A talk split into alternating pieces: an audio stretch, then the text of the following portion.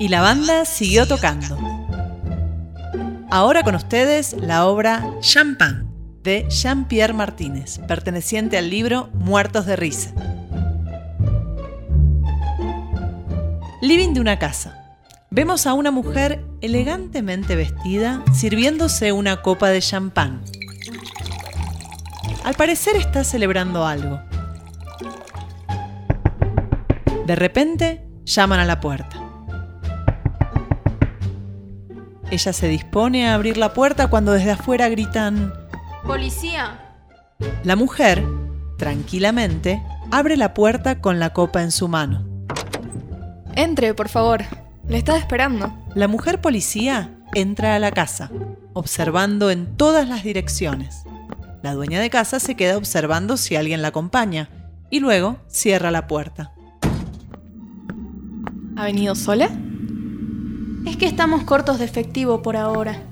Mi compañero tenía algo que arreglar. Nada grave, espero. Mm, No. Un accidente en un circo. Un tigre que mordió a su domador. ¿Ha muerto? ¿Quién? ¿El tigre? Lo decía de broma. Sin embargo, la fiera le había mordido la nalga y no quería dejarla. Tuvimos que anestesiarle. ¿A quién? ¿Al domador? Lo decía de broma. Las dos mujeres ríen de manera cómplice. Se hace un silencio. Está abajo, en el patrullero. Me refiero al tigre. Ay, espero que no se despierte demasiado pronto. Bueno, ¿dónde es? Acá, al lado, en la habitación. Entonces, si no le molesta, voy a echar un vistazo. La policía desaparece un momento por el lado de la habitación. La mujer queda sola y bebe un largo trago de champán. Desde la otra habitación, escuchamos las exclamaciones de la mujer policía. Uf. Ajá. Sí. La mujer policía vuelve al living. Se la nota concentrada. A intervalos anota algunas cosas en una pequeña libretita. Mientras piensa que escribir, muerde la parte de atrás de la lapicera. Y... Si me permite la indiscreción, ¿cómo hizo usted eso? Porque viéndola así, tan delgadita, Con un cuchillo de sierra. un cuchillo de sierra. Un cuchillo eléctrico de pilas para cortar el pan o el jamón. Ajá. Y pensaba trasladar los trozos, ponerlos en una bolsa de basura, quizás. No la habría llamado para eso. Claro. ¿Un poco de champán? La mujer busca una copa y le sirve a la policía. Es decir que... Bueno, ¿por qué no? Gracias. Bueno, pues... Salud. Brindan y juntas beben relajadamente. ¿No me pone las esposas?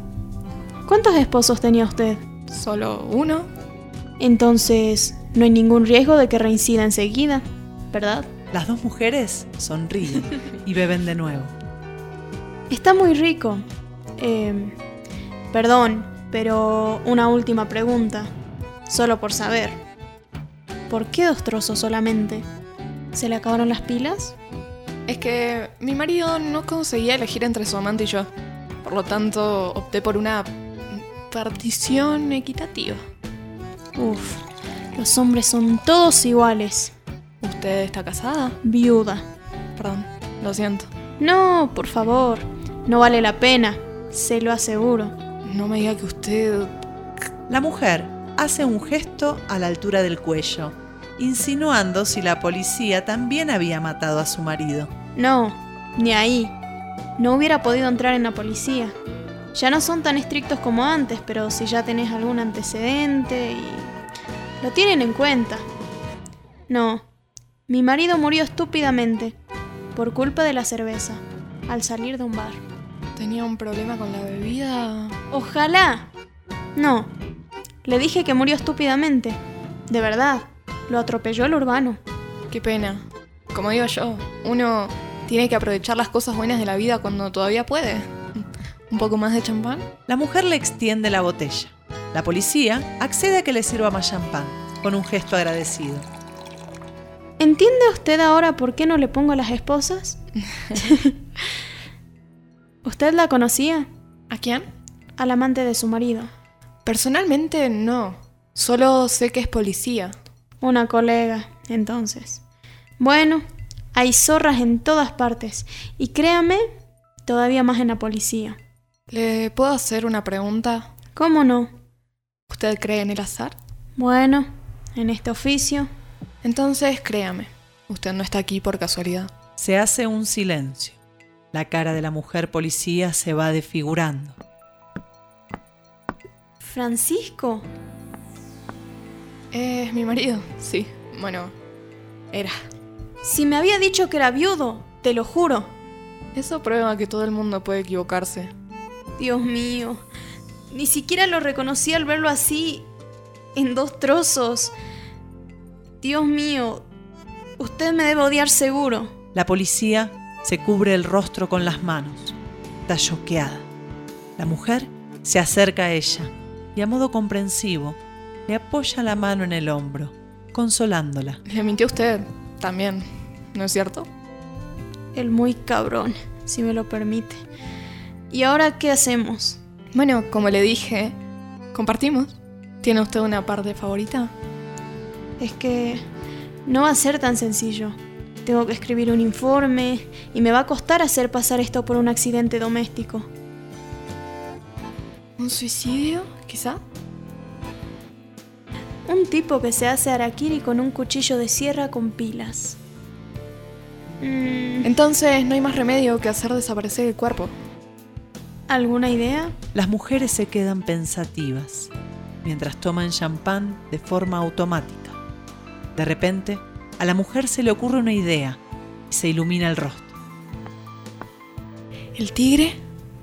Tendrá hambre, ¿no? Si quería comerse a su domador. Mm, es un tigre muy viejo. Solo le quedan dos o tres dientes.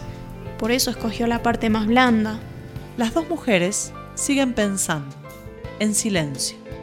Cuando termina la copa, la dueña de casa inspecciona la botella que ya está vacía. Se acerca a un perchero, toma su tapado y se lo pone. Recoge una pequeña cartera y se dispone a salir. La policía la sigue con la mirada, con expresión de duda, pero sin atinar a hacer nada para detenerla. Al abrir la puerta, la mujer gira su cabeza y tranquilamente explica. Eh, ahí vengo. Voy a comprar más pilas. La mujer sale, cierra la puerta. Queda la policía sola en el living. Se acerca a un sillón, se sienta cómodamente.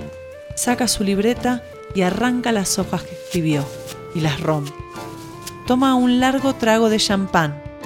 Se queda pensativa y con la mirada perdida al frente murmura. Francisco y la remil.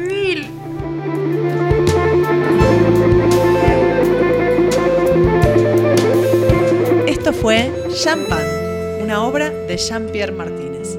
Actuaron hoy Ámbar y Agustina.